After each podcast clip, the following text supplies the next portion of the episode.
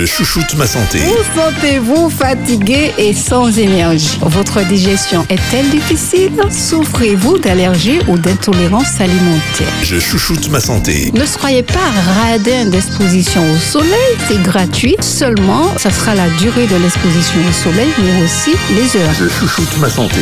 avec Véronique Norton-Clovel. Votre émission du lundi à 15h sur Espérance FM.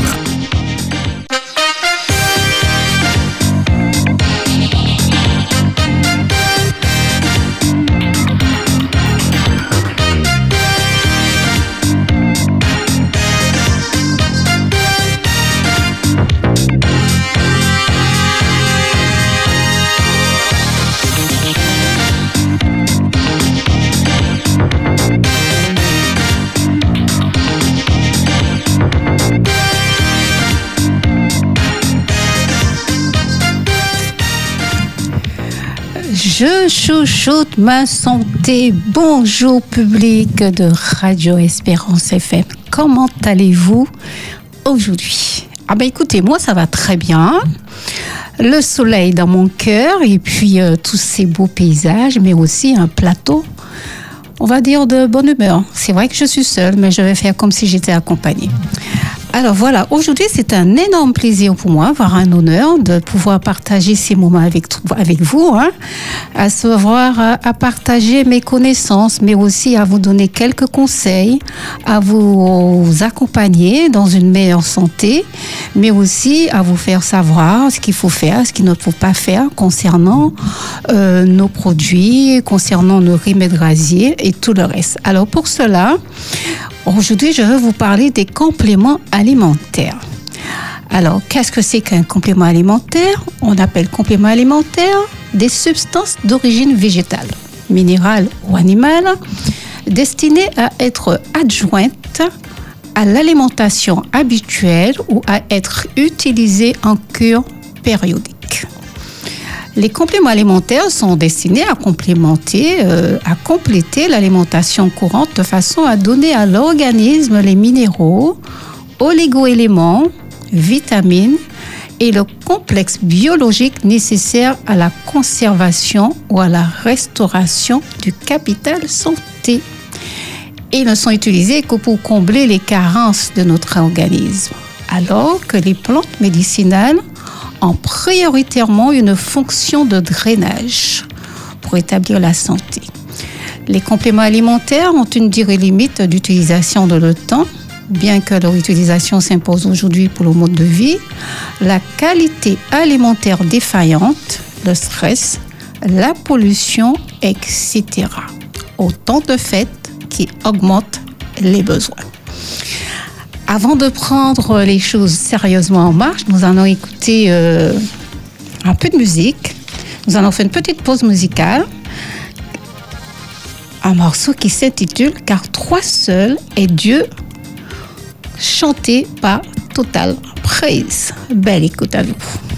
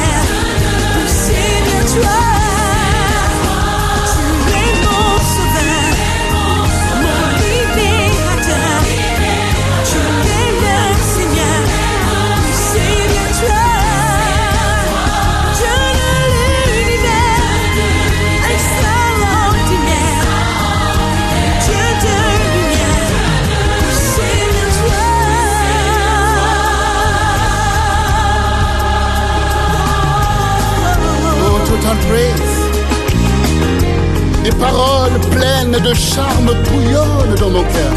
Je dis, mon œuvre est pour le roi. Que ma langue soit comme la plume d'un habile écrivain. Tu es le plus beau des fils de l'homme. La grâce est répandue sur tes lèvres. C'est pourquoi Dieu t'a béni pour toujours. Vaillant guerrier, c'est ton épée, ta parure et ta gloire. Oui, ta gloire, sois vainqueur, monte sur ton char, défends la vérité. Je la chouchoute ma santé Avec Véronique Norton-Clovel. sur Espérance FM.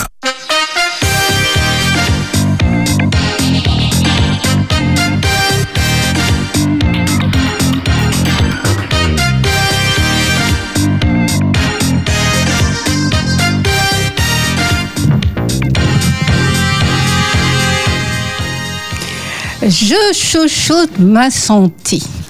Alors, chers auditeurs, avant de commencer à parler, à expliquer, à comprendre les compléments alimentaires, nous allons partir sur une petite vue holistique de l'organisme.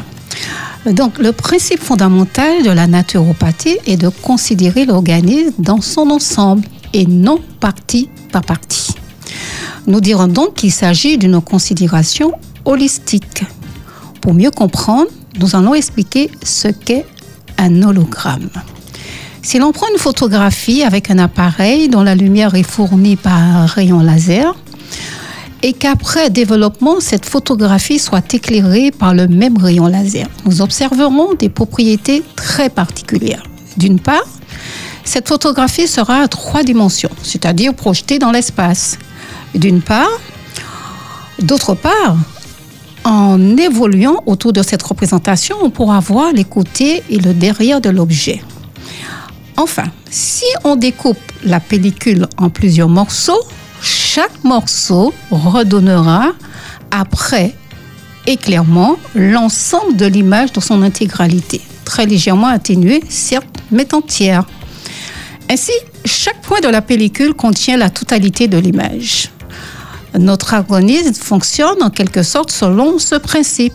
Chacune des parties de notre organisme est reliée à l'ensemble et chacun de, nos- systèmes fonctionne en relation avec les autres. C'est pourquoi on parle de conception holistique. Cette façon de voir est très importante si l'on veut comprendre que la santé est un équilibre global et que tout déséquilibre ou dysfonctionnement d'un organe ou d'une partie de l'organisme se répercute de proche en proche vers les autres parties de notre corps jusqu'à atteindre l'ensemble de notre être, tant physique que psychique. En d'autres termes, lorsque les symptômes de la maladie se perçoivent comme un organe précis, Ceci signifie que l'organisme entier est malade et que ce déséquilibre est particulièrement visible au niveau de l'organe le plus faible. Pour prendre une image, une chaîne se brise au niveau de son maillon le plus faible lorsque la chaîne est sous son tension. C'est donc dans cet esprit qu'il est nécessaire d'aborder l'étude de la naturopathie. Alors, nous allons faire un petit tour sur les compléments alimentaires.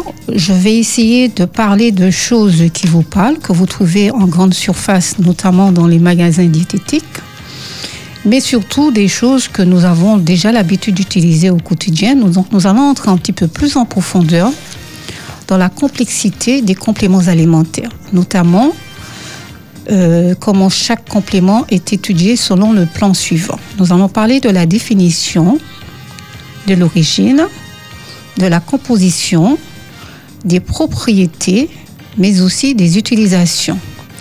Nous allons aussi aborder l'indication, usage interne, usage externe, cas échéant, et puis précautions particulières s'il y a lieu. Donc, l'article L511 du Code de la santé publique donne une définition légale du médicament. Il ressort de cette définition que sont considérés comme étant des médicaments toutes les substances ou tous les produits présentés comme ayant des propriétés thérapeutiques, même si celles-ci sont inexistantes, sont également considérés comme des médicaments les produits pour lesquels, malgré l'absence de présentation explicite, la nature médicamenteuse est de notoriété publique. Nous allons commencer par un produit que nous, sont- nous connaissons quasiment tous, hein, qui s'appelle l'agar-agar. Donc, par définition, l'agar-agar ou gélose ou est un mucilage. hein, elle serait de diverses algues rouges. L'origine de l'agar-agar provient de Rhodiphrosé des espèces Gelidium, Graciralia et Rochiroma cultivées au Japon, aux Philippines et en Indonésie. Donc la composition de l'agar-agar est une composition voisine de celle des carrégéanes. Donc il est constitué de longues chaînes polycaustiques de galactose ou d'un-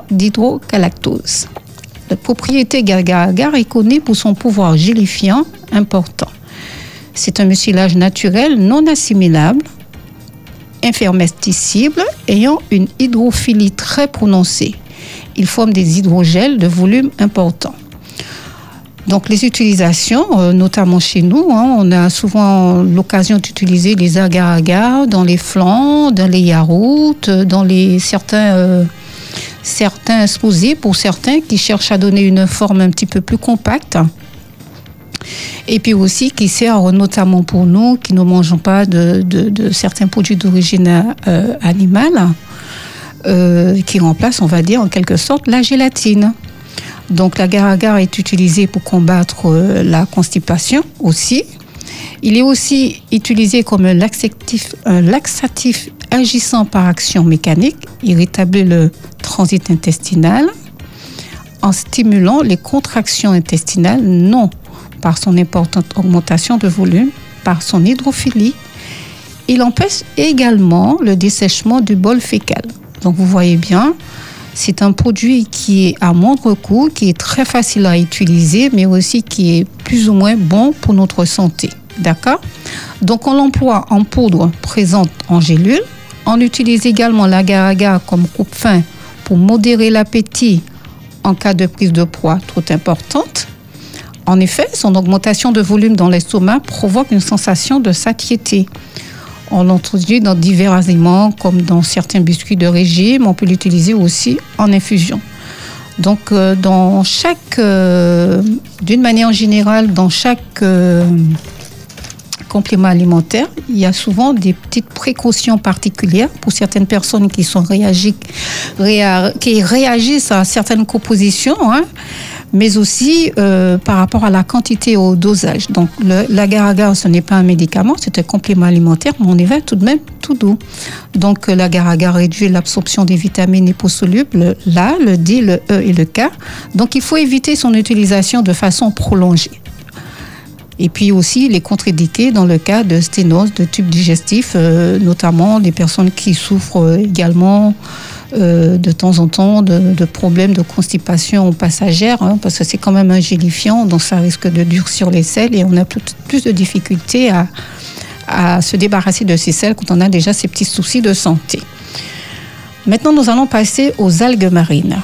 Donc, euh, par définition, ce sont des plantes aquatiques qu'on trouve à la mer. hein. On les trouve dans l'eau douce, dans les eaux saunâtres et dans l'eau de mer. On les classe d'abord par leur couleur. Elles se proposent de couleurs bleues, rouges, brutes et vertes. L'origine des algues marines provient le plus souvent des côtes de la Bretagne où elles poussent naturellement. La composition des algues marines sont riches en acide algénique, qui est un polypère uronique donnant des mucilages et des sels minéraux, notamment le sodium, le potassium et le calcium, et en oligoéléments de l'iode, du magnésium, du soufre, du fer. On y trouve des acides aminés et des vitamines du groupe B. Leurs propriétés de ces algues marines sont multiples.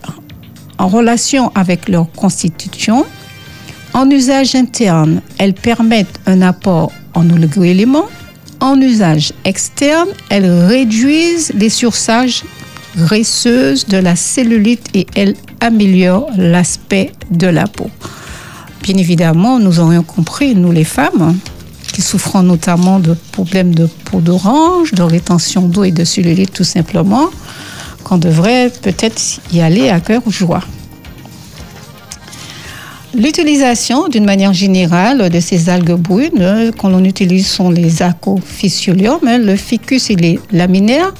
En usage interne, elles sont utilisées sous forme de poudre présentée en gélule pour assurer une ration convenable en oligo-éléments. L'iode active le métabolisme et provoque une diminution de poids. Les algues sont parfois introduites dans le pain. En usage externe, les algues en bain et les extraits d'algues sont utilisés pour résorber la cellulite grâce aux oligoéléments, en particulier à l'iode par action sur le métabolisme local et pour hydrater, adoucir et tonifier la peau grâce aux acides aminés et à la vitamine P. L'utilisation des algues rouges. Donc là, on a abordé l'utilisation des algues brunes. Maintenant, nous allons aborder l'utilisation des algues rouges. Donc ces algues sont les caragarènes et les lithotames. Ce sont des algues que l'on trouve en Bretagne, mais que l'on cultive en Extrême-Orient également, qui sont riches en mucilage de type euh, carrageenane, utilisées comme épaississant et gélifiant dans l'industrie alimentaire. Donc, ce sont des algues, hein, notamment pour les personnes qui achètent des produits bio ou encore diététiques, qu'on trouve souvent sous forme de flan, de crème. Euh, toujours pour donner ce côté euh, un peu crémeux, mais également gélifiant. Ils sont inassimilables et permettent ainsi d'éviter les prises de poids en rapport avec la consommation des matières amylacées, donc les glucides, employés comme épaississants. Donc, les lithotames, qui proviennent des côtes de Bretagne, contiennent une importante proportion de carbonate de calcium, c'est-à-dire de craie non assimilable. On utilise les réduits en poudre pour faire des masques et des enveloppements par simple mélange avec de l'eau ou du propylène glycol. Donc on l'utilise notamment en cuisine, en produits de beauté, mais également en produits euh, dermatologiques. hein.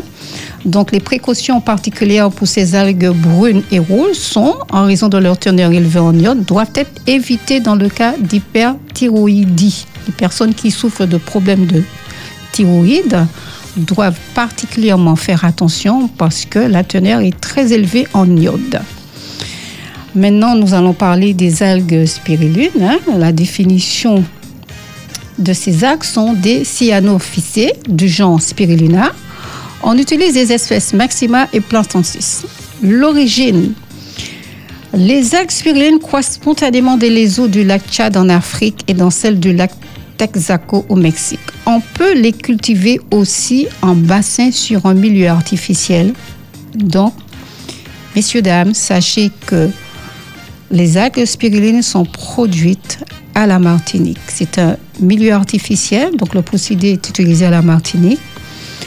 Et donc souvent, euh, ce sont les algues que vous trouvez également en grande surface ou en boutique diététique et de très certainement de très bonne qualité.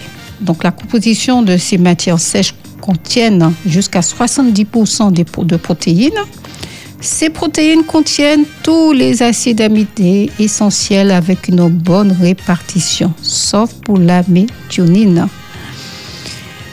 On y trouve également 9 autres acides aminés non essentiels. Les spirulines sont riches en vitamines du groupe B et en particulier en vitamine B12. Les spirulines contiennent également des carotéroïdes sous forme de bêta-carotène et de xanthophiles qui leur confèrent une valeur pigmentaire. Cependant, la vitamine A est absente. Les spirulines contiennent de la ferrodoxine qui est un transporteur d'électrons. Les spirulines contiennent 2 à 3% des lipides, parmi lesquels l'acide gamma-linoléique, précurseur de l'acide araquinonique, qui est à l'origine des prostaglandines. Les propriétés des spirulines sont une source protéinique intéressante. C'est un aliment protéique utilisé dans l'alimentation animale. Il est utilisable par l'homme. La ferrodoxine favorise l'élimination des dioxines de carbone provenant de la dégradation de glucose lors de contractions musculaires, ce qui évite la formation d'acide lactique responsable des crampes de fatigue. Les caronéides de spiruline constituent une source de pigment naturel utilisé pour colorer le jaune des œufs. Nous avons aussi ces utilisations concernant la spiruline, les algues. Nous savons aussi que les, utilisent, euh, que les sportifs les utilisent pour éviter la fatigue musculaire à raison de 7 à 10 grammes de spiruline par jour. L'utilisation alimentaire pour équilibrer les mets à base de riz ou de pâtes pour faire euh, une association, par exemple, avec le soja pour préparer des aliments apéritifs en association de la farine de maïs. Euh, Donc, ils sont présentés en poudre fine ou en flacon, en gélule ou en comprimé. Donc, les spirulines en poudre sont associées parfois au ginseng hein, comme fortifiant ou à l'ail pour un apport en pigments chlorophylliens. Et les spirulines sont également additionnées à des galettes ou des biscottes. Donc, les seules précautions particulières, ce serait une ration supplémentée en vitamine A. Donc, aucune ration de vitamine A. Pour ceux qui s'ouvrent ou qui sont déjà en carence en vitamine A, devraient trouver un complément alimentaire complémentaire. J'espère que vous avez pu euh, apprécier ces quelques compléments alimentaires qui vous sont proposés aujourd'hui lors de notre première rencontre dans Je chouchoute ma santé. Et maintenant, nous allons faire une petite pause musicale. Belle écoute à vous.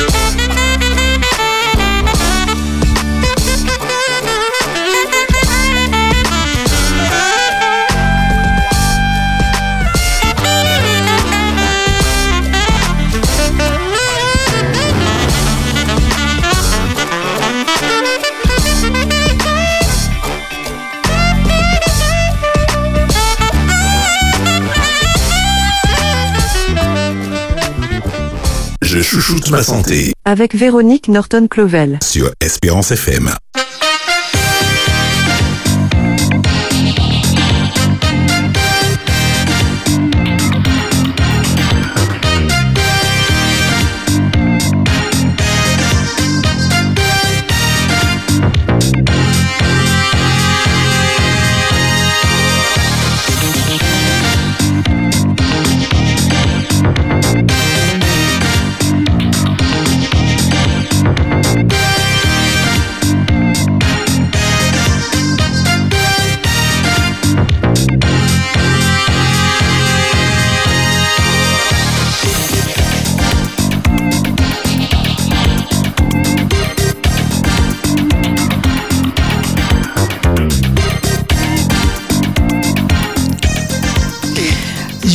Chouchoute ma santé. Votre émission est directe sur Espérance FM. À votre service, Véronique, qui vous parle cet après-midi des compléments alimentaires. Nous allons continuer euh, tout doucement et nous allons maintenant aborder un complément alimentaire qui s'appelle l'argile. Je sais que c'est un produit qui nous parle à tous parce que nous l'utilisons d'une manière générale et nous avons aussi certainement tous ce produit à la maison. Donc sachez, messieurs, dames, que l'argile se définit sur plusieurs nuances, hein, et notamment l'argile rose, l'argile rouge, l'argile jaune, l'argile bleue, mais il me semble également l'argile... Ah, je pense que le bleu et le violet, c'est l'identique. En tout cas, l'argile rose, c'est un mélange d'argile blanche et d'argile rouge. Elle allie donc leurs propriétés. L'argile jaune, elle tient sa couleur lumineuse du cuivre et du zinc qui la compose. Et l'argile bleue, elle est plus rare que les autres et doit sa couleur à sa grande teneur en silice. Donc la définition de l'argile, ce sont en fait euh, tout simplement des silicates d'alumine naturels hydratés. Donc leurs origines sont diverses. On va dire qu'elles proviennent de l'érosion des granites hein, sur un petit peu sur toute la planète. hein. Et leur composition, en fait, est très variable car à leur base commune de silicates d'alumine hydratés peuvent s'ajouter de nombreux éléments comme le calcium, le magnésium et des oxydes métalliques qui lui donnent une couleur particulière. Les argiles ont soit une structure en feuillet formée eux-mêmes de deux à trois couches moléculaires, les ardoises montrent bien cette structure en feuillet, soit une structure fibreuse, ce sont les stagalpites utilisés en pharmacie. Leurs propriétés. Leurs propriétés donnent des masses plastiques par mélange avec l'eau. Mais suivant leur composition et leurs conditions zérologiques de formation, les argiles présentent des propriétés physiques différentes. En particulier, elles présentent de remarquables propriétés d'absorption et d'absorption. Par absorption, elles ferment des gels avec de l'eau ou les huiles et par absorption, elles sont capables de retenir à leur surface aussi bien des molécules comme des toxines que des formations vivantes comme des bactéries ou des virus. On peut distinguer parmi les argiles euh, des carolines, des argiles smectiques qui sont riches en magnésium et en calcium où l'on trouve les bénotonites et les momorilonites, le gazole, la terre des sommières, etc. Les élites ou argiles réfractaires, donc, en fait, les briques, les élites, pardonnez-moi, aux argiles réfractaires, dont on fait les briques et la poterie. Donc, les utilisations. Les utilisations de l'argile verte, notamment que nous procédons plus souvent, que nous utilisons beaucoup plus souvent d'une manière générale hein, pour les cataplasmes, pour les soins de beauté, mais aussi euh, en usage interne. hein, que nous trouvons très facilement en milieu diététique à des prix très abordables et des produits également de qualité. Donc l'argivette de Provence est un mot myrolonite qui doit sa couleur au fer qu'elle contient. Elle présente un pouvoir d'échange ionique très intéressant. Elle est antiseptique et cicatrisante. Il convient d'être prudent dans son utilisation pour l'usage interne. En effet, en raison des grandes variations possibles de structure des argiles, on peut se trouver devant une argile dont l'utilisation par voie interne serait désastreuse. Il convient donc de réserver les argiles vertes d'origine inconnue uniquement aux soins externes, en l'occurrence sous forme de masques, des enveloppements, des préparations de boue, des cataplasmes, etc. Donc les précautions particulières pour l'argile, hein, par voie orale, les argiles doivent être faites avec la plus grande prudence. Il ne faut pas employer en usage interne que des argiles de qualité éprouvée. Nous allons maintenant parler de la gelée royale. La définition de la gelée royale, c'est une substance alimentaire particulière produite par les abeilles pour nourrir toutes les larves pendant les trois premiers jours. Mais certaines larves de la rousse en sont nourries en abondance et en permanence, ce qui permet la transformation en reine. Et c'est également la nourriture de la reine. L'origine de la gelée royale. La gelée royale est un produit liquide laiteux provenant d'une sécrétion des glandes pharyngiennes des abeilles. Les apiculteurs prélèvent la gelée royale dans les alvéoles où se trouvent les larves futurines. Chaque alvéole fournit entre 0,1 g à 0,25 g. La composition de la gelée royale est riche en eau, en l'occurrence 70%.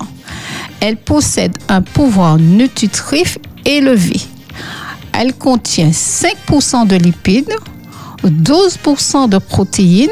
On y trouve également les acides aminés suivants lysine, leucine, isolycine, valine, théonine, méthionine et cystéine, typhopane, phénylanine et tyrosine. 11% de glucides, en l'occurrence glucose, fructose et saccharose. 2% des sels minéraux, potassium, sodium et calcium. Et oligo-éléments, magnésium, fer, zinc, manganèse et cuivre. La gelée royale est riche en vitamines du groupe B, thiamine, riboflavine, niacine, fridocine, acide pantonétique, biotine, cyanocobalamine et acide folique. Elle est riche en acide organique, en particulier en acide gluconique, ce qui lui donne un pH de 4 et une valeur et une saveur acide. Les propriétés de la gelée royale. Donc, la gelée royale en lui-même, nous avons compris, c'est un complément alimentaire complet. Nous devrions, d'une manière générale, toujours avoir un petit bocal de gelée royale à la maison. Pourquoi? Parce que justement, nous subissons euh, notamment euh, ces temps-ci euh, toutes sortes de variations climatiques, mais aussi beaucoup de, on va dire, un environnement qui est plus ou moins saturé en détritus de toutes sortes. Donc on va dire qu'il est malheureusement pas très favorable pour nous en ce moment. En prenant une petite cuillerée pour certaines personnes, il y a des contre-indications, c'est comme tous les compléments alimentaires de gelée royale. Nous optimisons, nous faisons de telle sorte à, euh, revaloriser, à rehausser notre système immunitaire et qui pourra justement faire, faire, faire blocage contre les, bactéries, euh, contre la pollution, contre le, le, phénomène de grippe qui nous atteint déjà sous la Martinique, mais aussi nous savons que dès que le mois de septembre arrive, hein, nous sommes en période de pluie, hein, période pluvieuse, en l'occurrence en période d'hivernage, et nous avons droit à ces petites grippes, euh, on va dire, de saison. Donc, en faisant une petite cure de gelée royale, d'une manière générale, euh, on se prépare à traverser tous ces petits moments difficiles. Donc, la gelée royale, la gelée royale est en anti-athénique et un tonifiant. Elle stimule l'appétit et donne un coup de fouet aux personnes fatiguées. Donc pour euh, messieurs dames qui font souvent des petits régimes, euh, donc pas d'abus hein, puisqu'elle stimule l'appétit. Toutefois, n'oubliez pas que ça peut remplacer euh, un café pour ceux qui consomment encore du café. Donc, y aller. vous pouvez y aller pour ceux qui ont des soucis de fatigue, notamment au réveil. hein. Mais en tout cas, on fait attention parce qu'elle stimule également l'appétit. Les indications de la royale se présentent souvent dans le commerce sous forme de petits grains additionnés de pollen divers. On la trouve aussi en solution dans du miel, en général à la concentration de 1%. Donc, la gelée royale est également présente sous forme lyophilisée, ce qui garantit une excellente conservation. Elle est également utilisée en usage interne comme tonifiant et stimulant pour combattre la fatigue et ralentir la sénescence. La dose quotidienne recommandée est de 100 mg par jour. En usage externe, la gelée royale est utilisée, est utilisée comme régénérateur cellulaire. Maintenant, nous allons parler des germes de blé. Le blé, c'est un gras qui fait partie de la famille des graminées, est une céréale cultivée depuis la plus haute antiquité pour la préparation de la semoule et de la farine. Les origines des germes de blé que l'on prépare simplement en faisant tremper de grains de blé dans une assiette ou dans un peu d'eau. La germination demande de 2 à 3 jours. Donc pour ceux qui ont l'habitude de faire pousser des germes de blé, et au bout de 10 cm de ces, petits, de ces petites pousses, on les coupe, on les taille et on fait du jus. L'idéal, ce serait de faire du jus avec l'extracteur, mais c'est un petit peu difficile parce que ce sont petites feuilles qui sont effilées. Mais en fait, si vous les faites également dans, le mixeur, c'est aussi bien et on récupère ces petits jus-là. Et on met tout ça au frais et c'est aussi euh, euh, qui donne des coups de fouet aux personnes fatiguées. Donc euh, aussi euh, très bon pour, ceux qui souffrent de fatigue passagère, mais aussi de, des personnes qui ont problème, euh, notamment des petits problèmes de constipation, puisque ce sont des fibres, mais également de, de la, qui possèdent beaucoup de chlorophylle. Donc on aura compris qu'on peut consommer des germes de blé le plus souvent que possible s'il était possible. Donc on utilise euh, les germes de blé que l'on prépare simplement en faisant tremper des graines de blé dans une assiette avec un peu d'eau. La germination demande de 2 à 3 jours. Donc vous avez deux méthodes. Hein, la méthode pour les graines germées ou encore en mettant à tremper et en faisant euh, sous autre forme, en utilisant sous autre forme. Donc les germes de blé contiennent une huile riche en vitamines, en particulier en thé, en tocéphérol, la vitamine E, qui est la vitamine de conservation.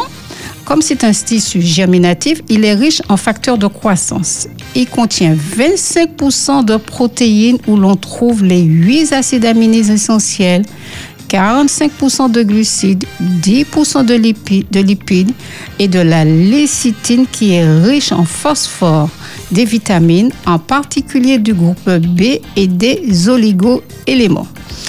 Les propriétés des germes de blé, par sa composition, le germe de blé est un reminéralisant, un stimulant et un antiasthénique. La vitamine E est un antioxydant qui, à ce titre, réduit la formation des radicaux libres. En utilisation, comme indication, nous avons les germes de blé frais, peuvent être préparés à la maison pour les besoins familiaux. La dose est d'une cuillerée à soupe par jour. On trouve dans le commerce des germes de blé additionnés à des produits ou à base de céréales, de farine, de galettes ou autres pour combattre l'anémie, notamment l'asthénie et la déminéralisation. On les conseille aux organismes en croissance et pour combattre la sénescence. Nous allons également parler du ginseng. Le ginseng n'est pas le gingembre, on va dire que c'est son cousin. Donc, euh, par la définition, le ginseng, qu'on appelle aussi le Panax ginseng aralacé, est une plante d'Esquem orion dont on utilise uniquement la racine. Donc, l'origine du ginseng Panax hein, est importée de Chine du Nord-Est euh, ou de la Corée. Il existe une variété blanche et une variété rouge. On recommande d'utiliser la variété rouge, hein, puisqu'elle existe aussi en ginseng d'Amérique du Nord, Panax. Et une variété japonaise, c'est le Panax ginseng qui est le plus apprécié. La composition du ginseng, ce- c'est souvent la racine qu'on utilise qui contient des saphonozides, dont les ginsénosides, des stéroïdes, des vitamines et des aminoacides.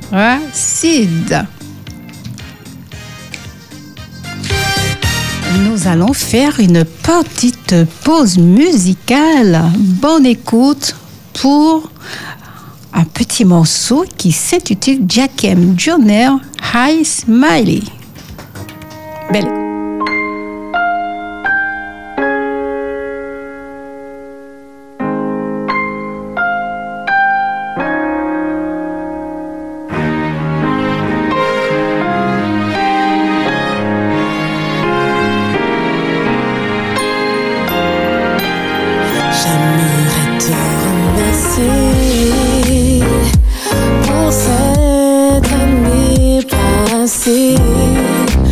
365 jours où j'ai goûté tes bontés, ta présence à mes côtés et les flèches de la vie. Ça n'a pas été facile. Des larmes j'en ai versé Et les déceptions se sont enchaînées J'ai C'est l'école de la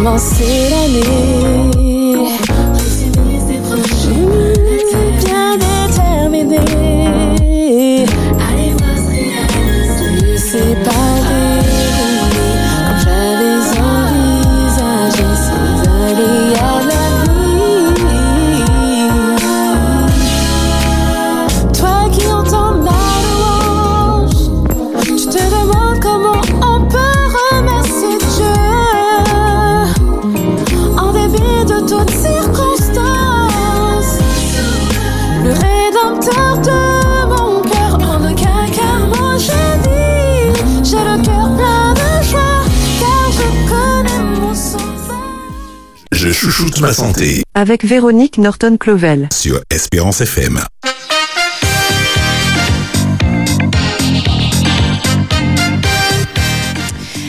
Chers auditeurs et auditrices, le moment est venu pour moi de me, de me séparer de vous. J'espère que vous avez pu apprécier ce moment et que vous avez pris- pu prendre des notes concernant les compléments alimentaires et je vous donne rendez-vous d'ores et déjà lundi prochain, même heure, même antenne. Bonne écoute pour la suite. À bientôt. Je chouchoute ma santé Vous sentez-vous fatigué et sans énergie? Votre digestion est-elle difficile? Souffrez-vous d'allergies ou d'intolérance alimentaire? Je chouchoute ma santé Ne soyez pas radin d'exposition au soleil, c'est gratuit. Seulement, ça sera la durée de l'exposition au soleil, mais aussi les heures. Je chouchoute ma santé Avec Véronique Norton-Clovel. Votre émission du lundi à 15h sur Espérance FM.